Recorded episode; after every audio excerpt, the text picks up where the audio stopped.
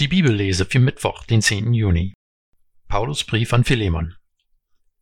Paulus, Gefangener Christi Jesu und Timotheus, der Bruder, an Philemon, unseren Geliebten und Mitarbeiter, und Apphia, die Schwester, und Archippus, unseren Mitstreiter, und die Gemeinde in deinem Haus. Gnade sei mit euch und Friede von Gott, unserem Vater und dem Herrn Jesus Christus. Ich danke meinem Gott jedes Mal, wenn ich bei meinen Gebeten deiner gedenke, denn ich höre von deinem Glauben an Jesus, den Herrn, und von deiner Liebe zu ihm und zu allen Heiligen. Ich bete, dass unser gemeinsamer Glaube in dir wirkt und du all das Gute in uns erkennst, das auf Christus gerichtet ist.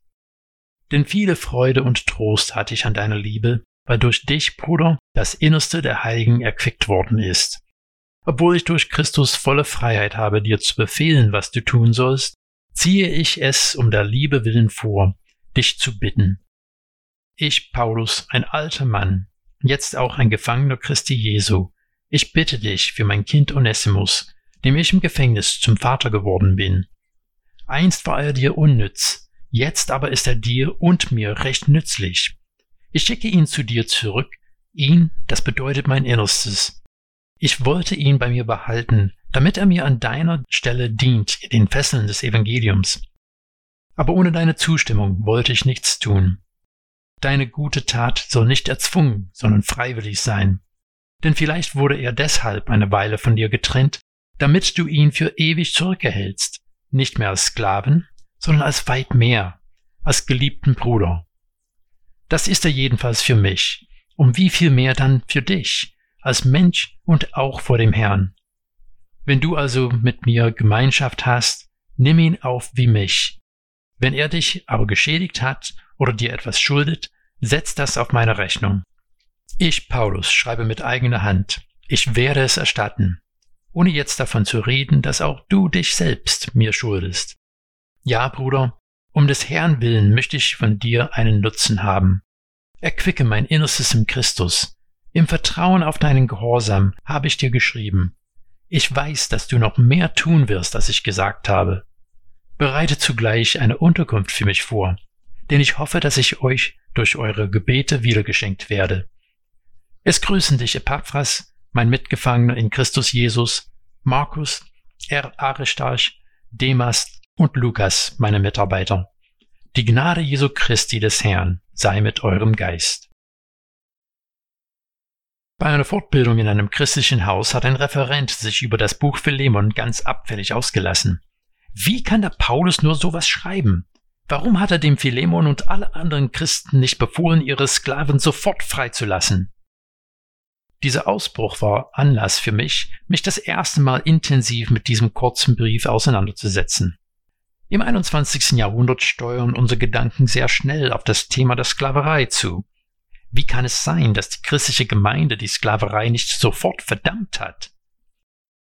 Wenn wir in unserer Zeit an Sklaverei denken, steht uns das Bild der geschundenen Schwarzen in Nordamerika im dem 18. und 19. Jahrhundert vor Augen. Die Sklaverei in der Antike war sehr anders. Sie war nicht auf Rassismus basiert. Ihre Meister hatten auch die Verantwortung für den Alltagsbedarf ihrer Sklaven zu sorgen.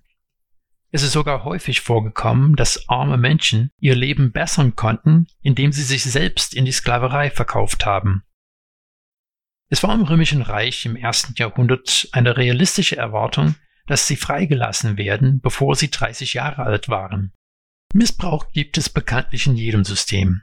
Auch von dem, was ich über die Sklaverei im Römischen Reich im ersten Jahrhundert in Erfahrung bringen konnte, war das System nicht grundsätzlich auf Missbrauch aufgebaut.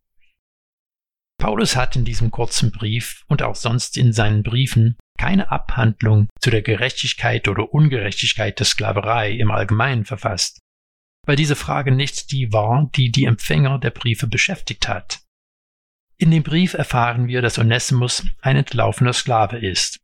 Onesimus ist dann bei Paulus gelandet, aber wir wissen nicht, ob das von Onesimus geplant war oder nicht. Dort ist er jedenfalls zum Glauben gekommen. Paulus schickt den entlaufenen Sklaven jetzt mit einem Empfehlungsschreiben zu seinem Meister zurück. Paulus bittet Philemon, nicht einfach nett zu sein, und dem Onesimus noch eine Chance zu geben. Er will viel mehr erreichen in diesen Männern, die jetzt Glaubensgenossen sind. In Vers 10 sagt Paulus, ich bitte dich für mein Kind Onesimus, dem ich im Gefängnis zum Vater geworden bin. Onesimus ist ihm ans Herz gewachsen und zu einem wertvollen Mitarbeiter geworden. Vers 11 ist einer der versteckten Schätze des Briefes. Paulus sagt, einst war er dir unnütz, jetzt aber ist er dir und mir recht nützlich. Dazu muss man wissen, Onesimus bedeutet nützlich. Also sagt Paulus praktisch, einst war Onesimus dir und nicht Onesimus. Jetzt aber ist er dir und mir recht, Onesimus. Und in Vers 20 steht, Ja, Bruder, um des Herrn willen möchte ich von dir einen Nutzen haben. Beziehungsweise mit dem Wortspiel, Ja, Bruder, um des Herrn willen möchte ich von dir einen Onesimus haben. In den Versen 18 und 19 sagt Paulus, Wenn er dich aber geschädigt hat oder dir etwas schuldet, setz das auf meine Rechnung. Ich, Paulus, schreibe mit eigener Hand, ich werde es erstalten, ohne jetzt davon zu reden, dass auch du dich selbst mir schuldest. Manche denken, dass Paulus recht unverschämt dem Philemon die Pistole an die Brust setzt. Ich denke, hier beabsichtigt Paulus etwas noch viel Tieferes. Was hat Christus für uns getan? Auch für Paulus und Philemon. Er hat unser Schuldschein genommen, den Betrag durchgestrichen und für uns bezahlt. Dieser kurze Brief wurde nicht in den Kanon der Bibel aufgenommen, nur weil Paulus ihn geschrieben hat, sondern weil er auch ein Zeugnis dessen ist, wie gelebtes Christsein aussehen soll. Das Erbarmen, das wir erhalten haben, sollen wir anderen weitergeben.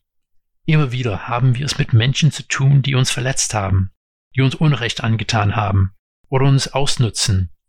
Das Evangelium fordert uns nicht auf, uns weiterhin missbrauchen zu lassen, aber es ist sehr deutlich darüber, dass Vergebung in unserem Leben sehr praktisch werden soll. Der Brief an Philemon ist ein Kleinod der Bibel, der relativ wenig Aufmerksamkeit bekommt und zu einem Thema spricht, das uns recht unbequem macht. Aber wir sollen den Aufruf zur Gnade und Versöhnung nicht übersehen.